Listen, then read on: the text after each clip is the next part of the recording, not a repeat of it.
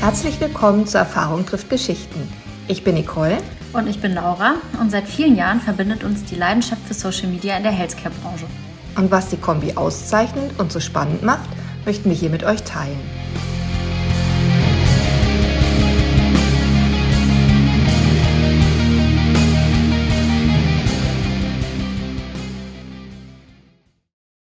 Also, ich sitze heute hier mit dem Christian Rüback, freue mich sehr. Er ist Rechtsanwalt und Partner bei der auf Gesundheit spezialisierten Kanzlei Ehlers, Ehlers und Partner und stellt sich jetzt einmal ganz kurz selber nochmal vor. Ja, hallo Frau Tapé, schön hier zu sein. Ähm, ich bin, wie Sie schon sagten, Rechtsanwalt und Partner bei Ehlers, Ehlers und Partner. Wir sind äh, spezialisiert auf alle Fragen, die irgendwie mit dem Bereich Gesundheitsrecht, Life Sciences zusammenhängen. Ähm, wir vertreten allerdings keine Patienten, sondern ausschließlich Leistungserbringer. Das fängt bei Ärzten an, geht über Apotheken, medizinische Versorgungszentren, Krankenhäuser bis hin zu Medizintechnikunternehmen und Pharmaunternehmen, aber auch Dienstleister ist ja durchaus auch im Zusammenhang mit digitalen Anwendungen nicht ganz unspannend Absolut. mittlerweile. Und äh, in diesem Bereich bin ich äh, in München Partner und bin zuständig für alle Fragen, die im Zusammenhang mit Marktzugang, äh, also Market Access, Reimbursement-Fragen zusammenhängen und generell auch strategische Ausrichtung von Unternehmen. Prima. War das denn schon immer so die Richtung, äh, irgendwie Healthcare, Pharma, Gesundheitsbranche oder wie hat sich das ergeben? Ja, der Jurist sagt, da ist ein klares Jein. Äh, also im Grunde das, was ich nicht mache, äh, das, was ich jetzt mache, war jetzt ursprünglich gar nicht angestrebt. Ich komme aus einer, aus einer Ärztefamilie. Und ja, äh, ja, insofern war eigentlich dieser Weg vorgezeichnet und ich habe dann irgendwann für mich festgestellt, der Arztberuf ist eigentlich noch mehr Berufung als Beruf und so sehr berufen gefühlt habe ich mich dann auch nicht. ähm, und, äh, aber wenn man dann schon als Kind Verträge schreibt, muss ja irgendwas dran sein und äh, habe dann eher diesen Weg Richtung Jurist eingeschlagen mhm. und bin dann aber eher zufällig dann irgendwie wieder in dieses Gesundheitswesen reingestolpert und wenn man aber erstmal drin ist, bleibt man auch drin und möchte nie wieder was anderes machen. Und so kam das dann bei mir. Wurde also dann zu einer richtigen Leidenschaft dann Absolut, in der Kombination. Da, da war die Berufung dann auch wieder da. Perfekt, super. Wir haben heute vier Themen, die wir durchgehen. Ähm, vielleicht einmal ganz kurz, damit die äh, Zuhörer wissen, was sie jetzt heute erwartet.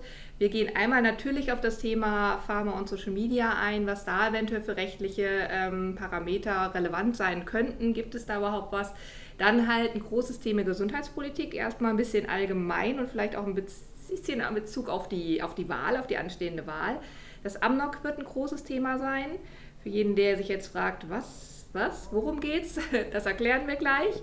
Und dann kommt noch eine Abkürzung, die DIGA, die digitale Gesundheitsanwendung, auch ein großes Thema mittlerweile, was in Deutschland leider gar nicht so groß ist.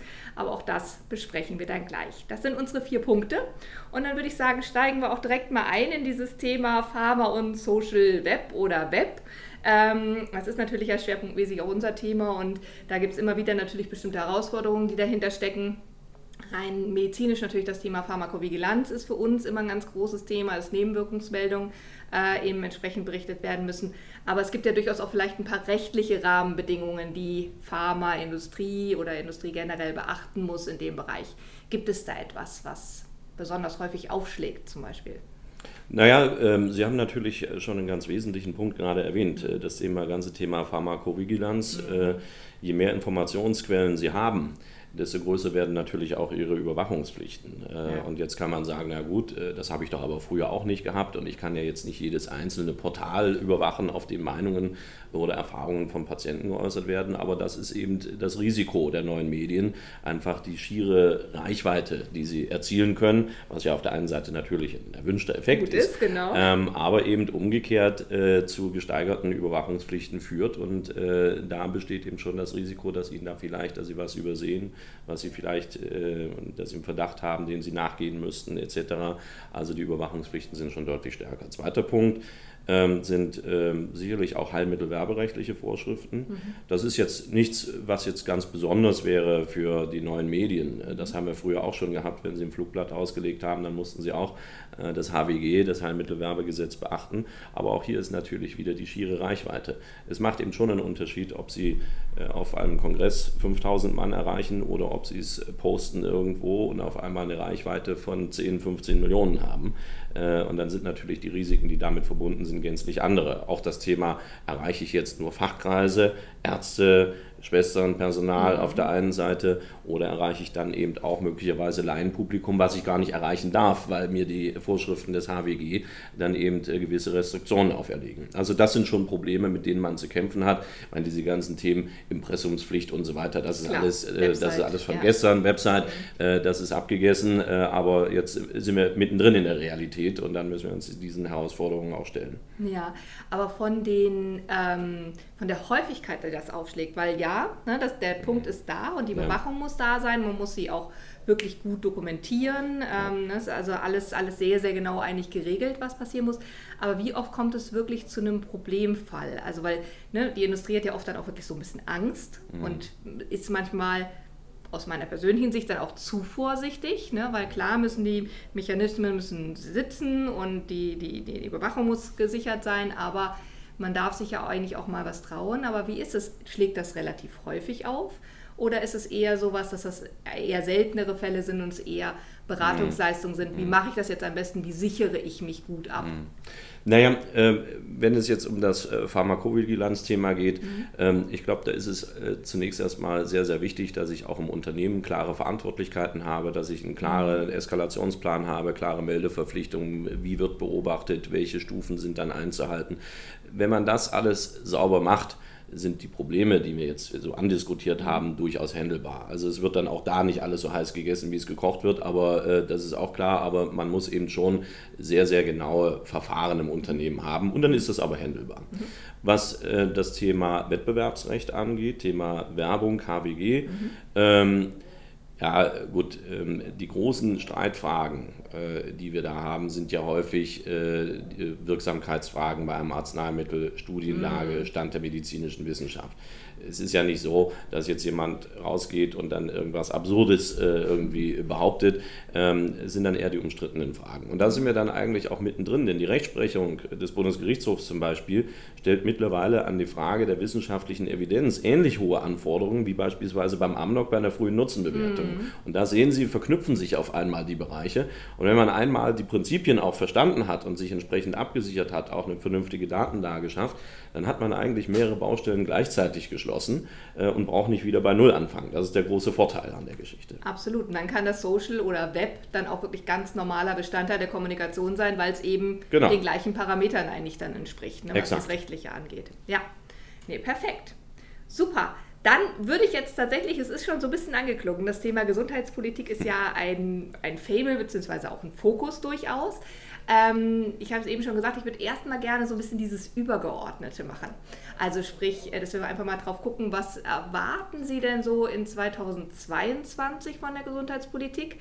Also ich kann mich äh, wunderbar daran erinnern, dass quasi, als ich angefangen habe, in der Healthcare-Kommunikation zu arbeiten, das ist ja jetzt schon ein paar Härchen her, ähm, da war so gefühlt, so jede, jedes Jahr kam irgendwie ein neue, neues Gesetz auf den Weg, dann irgendwann das AMNOG, wie gesagt, da sprechen wir auch gleich drüber, was nochmal einen sehr, sehr großen Impact hatte. Und, ähm, aber es ging ja immer auch irgendwie weiter. Ist da irgendwas in Sicht schon? Weil das kommt ja meistens nicht so, so irgendwo aus dem Himmel gefallen, sondern ist ja eigentlich in der Regel eben schon in Vorbereitung. Gibt es da irgendwas was schon 2022 so im Blick ist?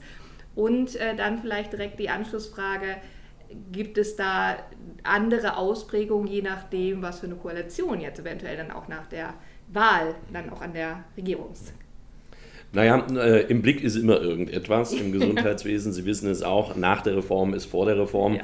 Ähm, und äh, das haben wir die letzten äh, Jahre oder eigentlich immer beobachtet und das wird auch in Zukunft so sein. Die, die Herausforderungen im System liegen natürlich auf der Hand. Äh, auf der einen Seite das ganze Thema Sicherstellung der Versorgung. Äh, wie können wir in Zukunft auch ärztliche Leistungen auch in dünn besiedelten Gebieten anbieten? Wie können wir Medikamentenversorgung, äh, Thema Apotheken etc. anbieten? Äh, das sind Punkte, ähm, da ist Reformbedarf zweifelsohne weiterhin gegeben. Mhm. Da hat sich auch nichts durch die jüngsten Reformen geändert. Damit einhergehend natürlich auch das ganze Thema Digitalisierung. Digitalisierung ist ja kein Selbstzweck, nur weil es schick ist, müssen wir jetzt alles digital machen. Das hat ja einen ernsten Hintergrund und es ist eben die Frage, wie können wir zukünftig unser Gesundheitssystem auch zu äh, akzeptablen äh, wirtschaftlichen Kosten anbieten und zwar auch so, dass jeder auch einen gleichberechtigten Zugang hat, jeder Bevölkerungsteil, mhm. unabhängig von seiner Vorbildung, unabhängig von seinem Einkommen, unabhängig von seinem Wohnort. Das sind ja ganz entscheidende Parameter, äh, auf die wir bislang noch nicht immer die passenden Antworten gefunden haben. Damit sind wir auch in dem Bereich neue Versorgungsmodelle. Ja, das Thema integrierte Versorgung ist ja mittlerweile in das Thema besondere Versorgung über, überführt worden, äh, wenn es um den, den, Bereich der ärztlichen Versorgung geht. Aber auch die, die Verknüpfung von Leistungssektoren das ist nicht nur ambulant stationär, mhm. das ist auch die Verknüpfung anderer Leistungserbringer. Auch die Frage, die Rolle der Industrie wird natürlich in Zukunft eine andere werden. Weg mhm. vom bloßen Lieferanten hin zum echten Systemanbieter. Das sind Punkte, die werden uns beschäftigen, denn die rechtlichen Rahmenbedingungen passen ja noch gar nicht so richtig dafür. Ja. Und da ist natürlich Reformbedarf gegeben, der wird sicherlich auch angegangen werden, ohne Frage. Zweiter Punkt natürlich, ähm, eine älter werdende Bevölkerung, eine zunehmend teurer werdende Medizin. Äh, auch da ähm, sind natürlich die passenden Fragen oder Antworten noch nicht gefunden worden. In der Vergangenheit haben wir uns häufig darauf beschränkt, dann Kostensenkungsmaßnahmen durchzuführen. Dann wurde eben äh, dann der ähm, äh, je nachdem, wie man äh, mhm. das äh, dann, wie die Notwendigkeiten gegeben waren, wurde eben erhöht oder auch wieder gesenkt. Ähm, ich glaube, auch da werden wir sicherlich noch einiges zu erwarten haben. Und das hat nicht unbedingt nur was mit Corona zu tun. Äh, Im Moment ist ja Corona eigentlich das bestimmende das Thema. Thema ja, äh, Man sollte dabei aber nicht ausblenden, dass vorher auch schon Herausforderungen bestanden ja. haben und vollkommen Absolut. unabhängig davon. Deswegen das Thema Kostensenkung ist ein, äh, ein Punkt, der allgegenwärtig ist. Aber eben auch das Thema Nutzenbewertung. Es geht ja nicht nur darum, einfach auch Pauschalkosten zu senken und äh, billiger zu arbeiten, mhm. äh, auch wenn das in der öffentlichen Wahrnehmung teilweise so auch rüberkommt, was ja in vielen Bereichen oder in einigen Bereichen nicht so ganz falsch ist. Mhm. Äh, es geht auch darum, effizient und wirtschaftlich zu arbeiten. Mhm. Und wirtschaftlich heißt nicht gleich billig. Äh, wirtschaftlich heißt, dass ich eine bestmögliche Therapie zu einem, also äh, eine bestmögliche Therapie mit einem bestimmten Aufwand erreiche. Mhm. Äh, und wenn ich eben eine Therapie habe, die weniger Nebenwirkungen hat oder mehr Vorteile, dann kann es ja nicht auf den Preis darauf ankommen. Das heißt, ich muss sehen, wie kann ich die Bevölkerung oder den Patienten adäquat versorgen. Und da sind natürlich Nutzenbewertungen ein sehr probates Mittel, um zu sagen, okay, wenn ich eben eine bestimmte Methode A oder ein bestimmtes Präparat B habe, was besser ist als eine Vergleichstherapie oder ein Vergleichspräparat, dann kann ich dafür auch einen anderen Preis verlangen oder muss es vielleicht sogar auch. Mhm. Deswegen das Thema Nutzenbewertung wird uns natürlich weiter begleiten und äh, in Zukunft wird es eben nicht mehr so sein, dass ich einfach beliebige Produkte auf den Markt bringen kann. Es wird alles in irgendeiner Weise evaluiert werden. Mhm. Ja, und da wird auch die Rolle des GBA äh, in Zukunft nicht schwächer, sondern stärker werden. Auch wenn manche das vielleicht gerne hätten, dass es andersrum wäre.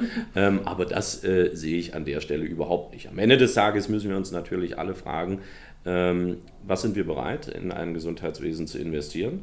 Äh, wie viel Geld können wir dafür überhaupt aufwenden? Und wie kann ich die Mittel, die ich zur Verfügung habe, denn dann auch tatsächlich verteilen? Äh, und äh, die Folterinstrumente, äh, die wir im SGB V haben, die geben natürlich da auch schon einen Ausblick, was man denn so alles machen kann. Und da sind wir auch mittendrin in der Entwicklung. Das wird ja nicht, nicht weniger an der mhm. Stelle. Ja, vielleicht ganz kurz, also GBA ist der gemeinsame Bundes Bundesausschuss, der ja. eben ganz entscheidenden Part auch einnimmt in der Nutzenbewertung, auch gerade jetzt mhm. von Medikamenten. Ähm, aber wie ist das, ähm, äh, Sie haben ja auch Corona angesprochen, das hat ja, also viele der Probleme waren schon da, aber auch gerade zum Beispiel das Thema Pflegenotstand mhm. hat ja durchaus jetzt nochmal eine Öffentlichkeit bekommen, aber auch wieder nur so Ne, es hat alle gesehen, alle waren empathisch, alle äh, hatten das Gefühl, ja, da muss doch jetzt was getan werden. Aber es ist natürlich immer unheimlich schwierig, dann auch da ja, den Druck dann auch weiter zu haben und da auch wirklich dann eine Veränderung zu sehen. Weil das ist natürlich auch ein riesen Kostenfaktor, das Thema. Ja. Und ne, wenn wir dann gleichzeitig diesen Aspekt, den Sie auch gebracht haben, ältere Bevölkerung, wir brauchen ja immer mehr Pflege auch. Ja. Ist das auch ein Thema, was, was äh, also ist das wieder weg oder ist das was, was durchaus noch ja, im Umfeld, gerade jetzt äh, von, von Krankenhäusern, dann in der Überlegung mit drin ist? Wie kann man damit umgehen? Ja, das ist äh, in keiner Weise weg. Äh, ja, das ist allgegenwärtig. es hat nur noch nicht die passende Umsetzung erfahren ja. vom, vom Gesetzgeber. Mhm. Das ist ein ganz wesentlicher Punkt. Oder nehmen Sie nur äh, Thema Sicherstellung der Versorgung mit Arzneimitteln. Das ist der zweite Punkt, mhm. der ja eigentlich heiß diskutiert wird. Äh, Thema wieder Zurückverlagerung in europäische Produktion. Äh, mhm. wie kann ich überhaupt sicherstellen, dass in ausreichendem Maße Arzneimittel zur Verfügung stehen? Die bisherigen Maßnahmen, die wir von der Politik gesehen haben, waren ja eher darauf beschränkt, dass die äh, Industrie in die Verantwortung genommen wird. Äh, nur das ist natürlich nur eine Seite der Medaille. Ich muss mich auf der anderen Seite auch fragen, wie kann ich das auch in Erstattungssystemen sachgerecht abbilden? Mhm. Wie kann ich Unternehmen überhaupt auch incentivieren dafür, dass sie bereit sind, äh, auch verstärkt wieder auf Europa zu setzen? Das muss sich ja auch irgendwo im Preisgefüge wieder mhm. abbilden lassen, äh, denn auch ein Unternehmen, auch wenn das andere, manche vielleicht etwas anders sehen, muss wirtschaftlich arbeiten und muss auch in der Lage sein, Gewinne zu erwirtschaften. Das ist immer ein heikler Aspekt, der immer diskutiert wird aber wenn wir uns für ein bestimmtes Wirtschafts- und für ein bestimmtes Gesundheitssystem entscheiden, äh, dann müssen wir auch so fair sein und auch über die Kostenfrage und die Einkommensfrage diskutieren. Absolut, gilt ja für die Kliniken genauso. Exakt. Ne? Also genau ich meine, da ist ja auch immer die Frage, ist das wirklich richtig, dass sie auch Gewinn bewirtschaften? Ich glaube, bei der Pharmaindustrie kann man es doch eher verstehen als bei den Krankenhäusern, wo man sich denkt, okay, ähm, müsste das sein, aber das ist halt auch eine, eine Grundsatzentscheidung. Ne? Also ja, es ist ja, ne, wenn es in der Privatwirtschaft ist, dann ähm, ja, aber ich glaube auch, da braucht es auf jeden Fall noch, noch äh, Ansätze. Zwei Punkte, vielleicht eins vorweg, das wichtige Europa. Also ich glaube, das ist auch ein wichtiger Punkt, dass mittlerweile eigentlich fast alle Medikamente wirklich europäisch zugelassen werden. Ich finde, das ist ein wichtiger Schritt. Also als ich angefangen habe in der, in der Branche, war das halt wirklich noch so, dass in jedem Land mhm. einzeln zugelassen wurde, was natürlich ein Riesenaufwand war. Das ist sicherlich von Vorteil. Wir kommen nachher zum Amnok. Das ist ja wiederum was Lokales, ähm, wo wir dann nochmal gucken können, wie, wie kann das sich eventuell dann auch eingliedern in so ein, ähm, in, in so ein europaweites Denken. Ähm, aber wie ist es jetzt, wenn wir jetzt dann doch nochmal auch bei diesem, bei dem breiten Blick lokal gucken, in Anführungszeichen, und auf die Wahl. Also ne, es sind jetzt ja sehr, sehr viele Probleme aufgeführt worden, die da sind, wo es noch nicht die richtigen Lösungen gibt, wo vielleicht schon drüber nachgedacht wird, aber halt doch noch was angetrieben werden muss. Wie sieht das aus? Welche Koalition glauben Sie? Das sind ja, ist ja jetzt erstmal ein bisschen Kaffeesatz lesen natürlich, logischerweise, aber wer hat das Thema stärker auf dem Schirm oder bestimmte Aspekte aus dem Bereich stärker auf dem Schirm oder wem trauen Sie am meisten zu, dass bestimmte Probleme vielleicht auch gelöst werden dann in der Legislaturperiode? Gibt es da ein Bauchgefühl? Hm. Ach naja, äh, Bauchgefühl gibt es da sicherlich viel, ohne jetzt in irgendeiner Weise Wahlwerbung betreiben zu wollen. Eins ist ja auch klar, äh, die Herausforderungen liegen auf der Hand und Sie haben es selbst schon angesprochen, äh, die äh, Konzepte, wie man diese Herausforderungen angeht, äh, sind äh, durchaus vielfältig. Mhm. Wir haben Parteien, die sehr stark auf eine Verstaatlichung des Gesundheitssystems setzen mhm. oder auf ein sehr stark dirigistisches System, mhm. ordnungspolitisch.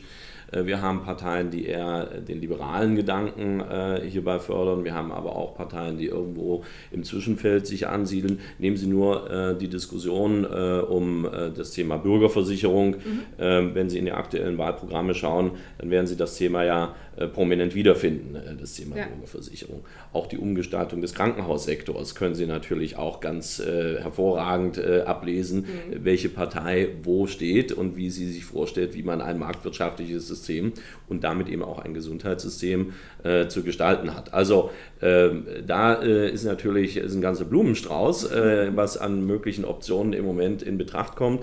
Ähm, alle werden sicherlich auch irgendwo nach Kostensenkungen suchen müssen. Ja. Äh, damit sind wir wieder beim Thema Zwangsrabatte etc. auch wieder dabei. Das ist, glaube ich, eine parteiübergreifende Frage. Ähm, aber ansonsten ist es schon die Frage, wie weit lässt man ein System von der Leine, wie weit lässt man es marktwirtschaftlichen Gegebenheiten, überlässt man es marktwirtschaftlichen Gegebenheiten oder zieht man es stärker, bindet man es stärker an den Staat. Und das ist eine grundsatzpolitische Fragestellung äh, und äh, die hängt wirklich von der jeweiligen Partei ab. Und im Moment sind ja viele Optionen Optionen offen. Absolut. Ähm, gucken wir mal, was da im Endeffekt bei rumkommt. Ist ja noch ein bisschen Zeit, kann sich noch ein bisschen verändern. Hat sich ja auch in den letzten Wochen deutlich was geändert in der, in der Favorisierung. Mal sehen. Gut, dann, wir haben es schon ein paar Mal angesprochen, das Amnok. Vielleicht einmal ganz kurz, wofür steht diese Abkürzung Amnok? Also das, äh, der Begriff AMNOG steht für Arzneimittelmarktneuordnungsgesetz. Ähm, viele fragen sich immer, ja, wo finde ich es denn eigentlich? Äh, Im Grunde finden Sie es nirgendwo. Äh, das Arzneimittelmarktneuordnungsgesetz hat äh, im Jahre 2010 mit Inkrafttreten 2011 ähm, verschiedene Vorschriften, insbesondere im SGB V, eingefügt. Äh, es wurde eine, Arzt, eine ähm, Arzneimittelnutzenbewertungsverordnung erlassen. Also es war die Grundlage für eine Vielzahl von rechtlichen Bestimmungen, die aktuell die Erstattung von Arzneimitteln mit neuen Wirkstoff regeln. Ja, also können jetzt nicht einfach ins Amnok reinschauen. Ja, genau. Es ist nicht ein Buch sozusagen genau. oder ein, ein Dokument. Genau. Und Sie haben es schon gesagt, sind jetzt sozusagen schon jetzt sogar etwas über zehn Jahre rum. Da hat sich einiges getan. Ich habe eben auch schon mal ganz kurz erwähnt, das war tatsächlich für mich auch ein der, der einschneidendste Effekt in Bezug auf Kosteneinsparungen. Also es gab immer wieder Veränderungen und da war dann wirklich doch einmal so ein richtiger Cut, wo wirklich dann auch die Pharmaindustrie wirklich sich erstmal neu sortieren musste. Es ist auch eine rein äh, nationale, also bundesweite äh, Sache. Das heißt also, ich kriege die Zulassung über die Europäische Zulassungsbehörde. Das heißt, ich, dann ist das Medikament, ist, darf genutzt werden quasi. Wenn ich aber jetzt dann entscheide, okay, ich möchte das in Deutschland auf den Markt bringen, dann stößt sich damit sozusagen ja der Prozess des AMNOC an. Also sprich, ich muss parallel dazu ein sogenanntes Nutzendossier ähm, äh, abgeben und das wird dann eben bewertet, um das ganz kurz zu machen sozusagen. Da gibt es noch ein Institut, das heißt das IQWIC, das sozusagen diese Wertung übernimmt für den GBA. Dann wird sozusagen auf der Basis dann entschieden, okay, wie viel Nutzen hat es denn? Und ähm, ja, jetzt gehen wir mal vom positivsten Fall aus. Es gibt einen gewissen Nutzen, dann kommt man dann eben auch in die Verhandlungen, was dann den Preis angeht. Es ist im Moment noch so, dass im ersten Jahr, also die ersten zwölf Monate, der die Preisgestaltung quasi noch frei ist und dann ab danach dann das andere gilt. Es kann auch passieren, wenn zum Beispiel kein Nutzen erkannt wird, dass man dann in eine Rabattgruppe fällt und einen sehr, sehr geringen Preis hat.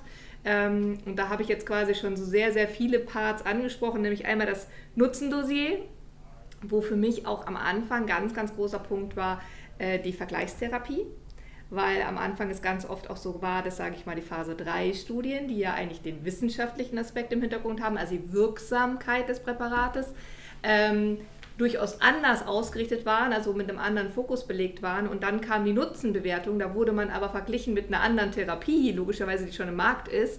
Und äh, da hatte man dann auf einmal gar keine Daten und war dann so ein bisschen aufgeschmissen. Mittlerweile hat sich die Industrie daran gewöhnt, weiß, was auf sie zukommt. Nichtsdestotrotz, das Dossier können wir sicherlich gleich einmal besprechen. Und ähm, das andere ist aber auch dann natürlich, wie, was, was kann dann sozusagen alles passieren, was sind da für Aspekte dabei. Vielleicht einmal ganz kurz, wo setzen Sie am meisten an bei diesem Prozess? Also wo sind Sie am stärksten involviert jetzt für verschiedene Player? Hm.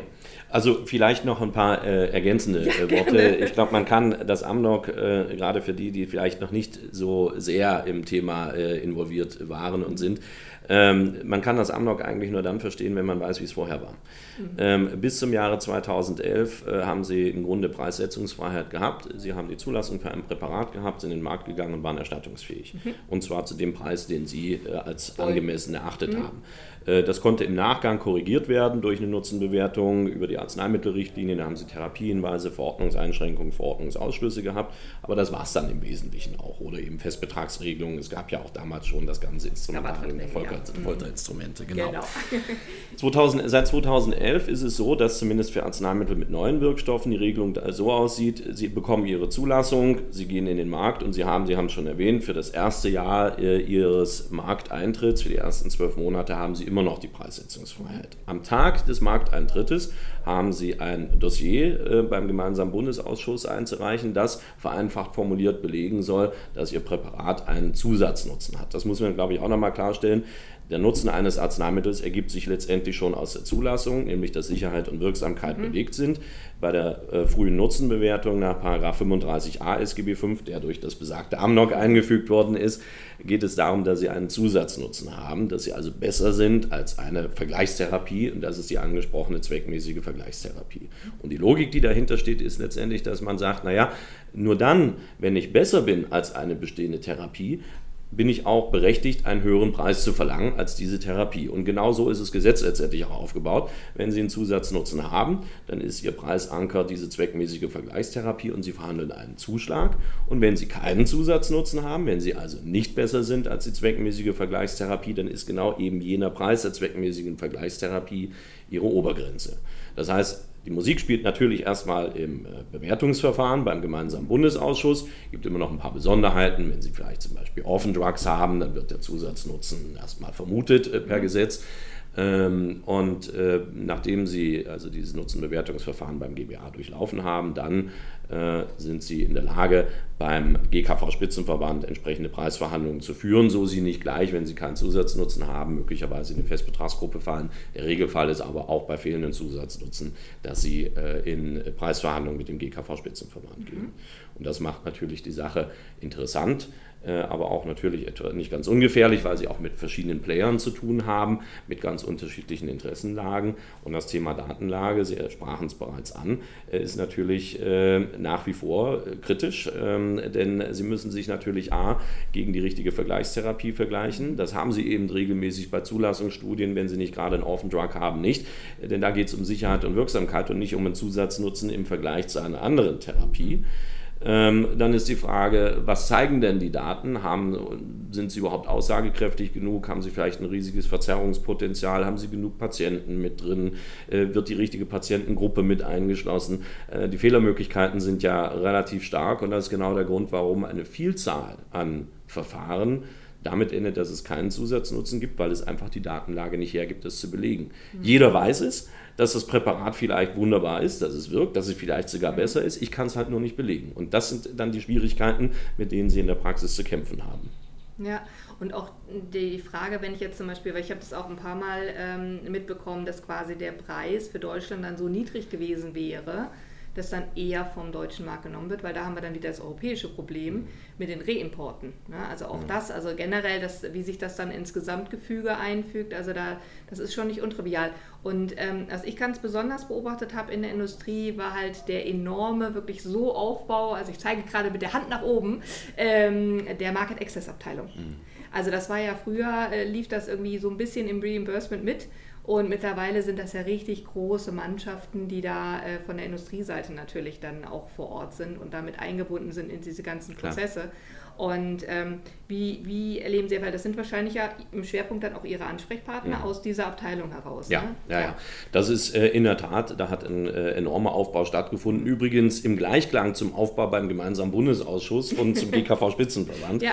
Äh, also dieser Aufbau hat ja an allen äh, Stellen letztendlich stattgefunden und in der Tat, äh, das sind dann auch unsere Ansprechpartner in diesem Bereich, äh, denn wir begleiten solche Verfahren von Anfang bis Ende. Also wir schreiben keine Dossiers, mhm. aber wir prüfen sie Sie, äh, auch mit äh, unter dem Blickpunkt, wie sehen Kassen das vielleicht, wie mhm. sehen die Bänke das beim GBA, wie sind bestimmte Daten auch zu bewerten. Wir begleiten die Unternehmen dann auch bei der, im, im Rahmen des Stellungnahmeverfahrens beim GBA bei mündlichen Anhörungen bis hin dann eben äh, in die Preisverhandlungen, Entwicklung von Preisstrategien, wir nehmen an den Verhandlungen teil und dann eben, wenn alles nichts geholfen hat, bis hin zur Schiedsstelle äh, oder dann eben auch auf dem Rechtsweg. Also es ist wirklich von Anfang bis Ende mit Ausnahme des Dossierschreibens, mhm. das machen wir natürlich nicht. Ja. Ja, aber eigentlich ein sehr, sehr spannendes Thema und ich finde auch mittlerweile ähm, gliedert sich Market Access, finde ich auch sehr, sehr schön. Jetzt haben wir so ein bisschen die Runde in die Kommunikation mit ein. Mhm. Am Anfang war das sehr, sehr hart getrennt und mittlerweile ist Market Access oft dann auch in die Pre-Launch-Kommunikation, in die mhm. Launch-Kommunikation viel intensiver eingebunden und das macht für mich auch viel, viel mehr Sinn, äh, dass, dass man das eben auch dass es auch in einem Duktus läuft. Ne? Absolut. Also man kann damit eigentlich nicht früh genug anfangen, auf allen Ebenen. Äh, auch im Rahmen der Zulassung sollte man sich bereits sehr ja. genau überlegen, in welche Richtung soll das Ganze eigentlich laufen. Was können Komparatoren sein? Welche zusätzlichen Studien muss ich, kann ich, muss ich auflegen, um dann überhaupt den adäquaten Nutzen zu zeigen? Ja, wir sehen, sehen das auch immer wieder. Früher war also immer das Hauptaugenmerk die Erlangung der Marktfähigkeit, die mhm. Zulassung. Aber ja. das ist eben seit Amnok nur noch ein Teil der Wahrheit. Ja. Genau, hat sich, hat sich tatsächlich, also was ist geändert? Nicht. Also die, das ist natürlich weiterhin das Aller, Allerwichtigste, dass das Medikament sicher und wirksam ist. Klar. Aber ähm, das so als zusätzlicher Aspekt äh, ganz, ganz wichtig. Und tatsächlich sind ja auch ähm, diese Vergleiche durchaus auch kommunikativ interessant. Mhm. Also es ist ja, ne, es ist ja gar nicht unbedingt so, dass das jetzt äh, irgendwie äh, uninteressant ist für den Arzt, sondern durchaus, der kommt ja genau aus der Welt. Der nutzt ja die Vergleichstherapie wahrscheinlich. Ne, das ist ja das, was quasi aktuell im Markt ist. Es ist ja auch, ähm, ähm, sagen wir mal, auch aus Industriesicht nicht ganz unspannend. Ähm, also eine Nutzenbewertung per se ist ja erstmal äh, eine sehr gute Sache. Also ich bin, mhm. auch wenn ich natürlich die Industrie berate, bin ich erstmal ein Befürworter einer Nutzenbewertung. Niemand von uns würde auf die Idee kommen, äh, in ein Autohaus zu gehen und sich ein Auto zu kaufen, ohne zu wissen, was es leistet, was es verbraucht und was es denn sonst noch so hat. Äh, auch da vergleichen wir ja. Äh, und äh, im Gesundheitswesen dürfen natürlich keine anderen Maßstäbe gelten. Äh, und auch die Möglichkeit zu zeigen, dass ich vielleicht besser bin als eine andere Therapie, hat ja durchaus auch einen Vorteil, der mhm. sich dann auch in Absatzzahlen etc. niederschlagen kann. Also per se ist das erstmal eine gute Sache, sowohl für die Industrie als auch für denjenigen, der es verordnet, für den Arzt. Auch er muss sich ja entsprechend informieren können, muss Informationen haben. Und natürlich wird gerne mal vergessen, da sollte aber eigentlich an erster Stelle stehen der Patient. Der Patient, ja. Ihn betrifft es nämlich, was er mhm. bekommt und welche Auswirkungen das hat etc. Also auch da äh, hat es durchaus positive Effekte. Was nicht heißt, dass das aktuelle System jetzt so wunderbar und vollkommen wäre. Genau das ist es leider nicht. Aber da sind wir wieder beim Thema, was wir davor hatten. Auch da ist Reformbedarf natürlich nach wie vor gegeben ja. und der, der wird auch in Zukunft angegangen werden und angegangen werden müssen. Absolut. Wobei sich das Amnok, finde ich, jetzt schon relativ lange gut gehalten hat. Ähm, klar, auch da müssen noch wieder Nachbesserungen stattfinden, aber wird das was sein, was uns auch die nächsten zehn Jahre so intensiv begleiten wird? Also durchaus. Also muss man ja sagen, äh, das AMNOG, so wie wir es im Jahre 2011 gesehen haben, oder die maßgeblichen Vorschriften, die auf dem mhm. AMNOG beruhen, äh, sind ja schon äh, vielfach reformiert worden. Wir haben ja immer wieder Sachen neu dazu bekommen. Manche Sachen sind gestrichen worden. Denken Sie an die Bestandsmarktbewertung für mhm. Produkte, die bereits im Markt waren. Das ist ja gestrichen worden. Ja. Ähm, oder auch das ganze Thema Orphan Drugs. Wie mhm. gehe ich damit um? Oder jetzt jüngst anwendungsbegleitende Datenerhebungen, dass ich eben auch weiter Daten sammle aus der Versorgungs Lebensrealität. Das ist das, was ich sage, dass ich häufig eben auch gar nicht die Möglichkeit habe, in einem frühen Stadium entsprechende Daten zu sammeln. Und dann muss ich eben schauen, wie äh, bewährt es denn in der Versorgungsrealität. Ja. Das sind Punkte, die werden zweifelsohne noch weiter ausgedehnt werden. Ähm, Herr Hess, äh, der erste äh, unparteiische Vorsitzende des gemeinsamen Bundesausschusses, hat es ja seinerzeit diesen Begriff geprägt des lernenden Systems. Ähm, der ist ähm, häufig auch fehlverstanden und missinterpretiert worden. Im Grunde, äh, weil man darf natürlich ein klares rechtliches System nicht damit gleichsetzen, dass ich jetzt einfach mal ein bisschen probiere und bastle und ich lerne mal. Äh, es muss natürlich ganz klare rechtliche Handlungsmaximen und ganz klare Richtlinien geben. Insofern sollte man das lernende System nicht damit verwechseln. Ähm, aber es heißt natürlich was ganz anderes, dass wir natürlich auch weiterhin Reformbedarf haben und dass das System auch in Zukunft weiterentwickelt werden wird. Also, äh, dass wir jetzt zehn Jahre Ruhe hätten, nachdem wir zehn Jahre jetzt äh, in die Vollen gegangen sind, mitnichten. Das wird auch weitergehen, dieser Prozess. Mhm. Super. Ja, bei dem lernenden System sind wir ja quasi auch schon wieder in der digitalen Welt angekommen. da läuft ja sehr, sehr viel jetzt auch über KI oder sonstiges Machine Learning. Und das ist doch der perfekte Übergang zu den digitalen Gesundheitsanwendungen, die jetzt unser nächstes Thema sind, weil äh, das ist ja vom Prinzip, also das Thema E-Health ist, ist, gefühlt immer ja ein super wichtiges Thema und alle, alle brüllen und es muss da weitergehen und überhaupt. Jetzt gibt es tatsächlich also zugelassene ähm, digitale Anwendungen. Und da gibt es aber auf der Seite, wenn man jetzt mal guckt, gerade mal 20 Stück. Das wirkt jetzt erstmal ein bisschen wenig. Wie hat sich das entwickelt? Wie wurde das auch angenommen? Was ist in dem Themenfeld eigentlich, also hinken wir da total hinterher als Deutschland? Hm. Naja, nun, Deutschland hat sich ja ohnehin äh, sehr, sehr lange Zeit äh, sehr schwer getan, was die Digitalisierung äh, angeht. Also wenn, wenn wir das Beispiel mal nehmen, eHealth 1 Gesetz, ähm, da ist ja auch ein digitaler Arztbrief vorgesehen, der dann in Papierform ausgedruckt worden ist. Also äh, ich will das jetzt nicht ins Lächerliche ziehen, nee, aber, aber Sie sehen, wir tun uns damit schwer, wo andere Länder ja. schon weiter sind. Äh, das Thema DIGA war natürlich ein sehr, sehr großer Sprung nach vorne, weil wir mhm. in, zum ersten Mal dadurch in der Lage waren, digitale Anwendungen, ich rede jetzt gar nicht von Apps, häufig wird ja die DIGA mit einer App gleichgesetzt. Mhm. Es ist aber eben keine App, es ist eine digitale Anwendung, die in jeder Form. Ja, es kann eine App es sein, kann muss sein, aber nicht, muss genau. aber nicht, genau. Äh, zur Verfügung gestellt wird. Und wir waren eben das erste Mal in der Lage, jetzt auf Verordnung des Arztes einem Patienten diese neuen digitalen Möglichkeiten zur Verfügung zu stellen und das zulasten der gesetzlichen Krankenversicherung. Das ist natürlich ein großer Sprung nach vorne, denn diese Möglichkeit hatten sie ja vorher nur auf selektivvertraglicher Basis mit ganz, ganz vielen Restriktionen. Mhm. Das hat schon weiter nach vorne gebracht. Ähm, die Hoffnung, äh, die reingesetzt worden ist äh, von vielen, äh, kann sich natürlich, also dahingehend, dass das jetzt flächendeckend und in ungeahnten Ausmaß verbreitet werden würde, das war natürlich klar, dass ich diese Hoffnung nicht erfüllen kann. Äh, denn äh, da sind wir wieder beim ersten Thema. Die Ressourcen sind natürlich begrenzt und wir können auch nicht mit der Gießkanne Methoden, Produkte etc. zur Verfügung stellen. In irgendeiner Weise müssen sie auch sich bewähren. Mhm. Und dann haben wir wieder zwei Hürden, genauso wie beim Amnok. Wir haben die erste Hürde das Nutzenbewertungsverfahren, mhm. auch wenn wir hier ein Fast-Track-Verfahren beim äh, Bundesinstitut für Arzneimittel und Medizinprodukte, beim BfArM haben. Und dem sich anschließend haben wir natürlich dann wieder die Preisverhandlungen mit dem GKV-Spitzenverband, dessen Aufgabe natürlich nicht ist, möglichst breit alles zu streuen, sondern natürlich auch die Wirtschaftlichkeit im Auge zu behalten. Und das sind natürlich Hürden. Auch hier müssen Sie wieder entsprechende Daten beibringen, um zu belegen, dass Sie zum Beispiel positive Versorgungseffekte haben. Da haben Sie also ein bisschen anderen Begriff als im Amnok zum Beispiel ähm, und müssen das dann in irgendeiner Weise monetarisieren und müssen Sie in den Verhandlungen durchsetzen. Und das bindet Kapazitäten. Das ist ganz klar. Auch beim Amnok äh, hat ja der Gesetzgeber damals zum Beispiel gesagt, also der Aufwand wäre ja für die Unternehmen äh, ganz minimal. Man hat da von 1500 Euro Kosten äh, seinerzeit mal gesprochen. Das ist natürlich absurd aus heutiger Sicht. Ja, und auch bei der DIGA darf man natürlich den Aufwand nicht vernachlässigen, ja. um entsprechenden die, die Versorgungseffekte zu belegen, die Daten zu sammeln, aufzubereiten und dann natürlich auch eine Preisverhandlung damit durchzustehen. Absolut, weil ich glaube, das ist ja, also selbst wenn man im, im Digitalen ja durchaus gewohnt ist, ne, Stichwort auch ein bisschen Big Data, also ne, wir sammeln da ja auch ganz, ganz viele mhm. Daten automatisch, sofern wir dürfen natürlich.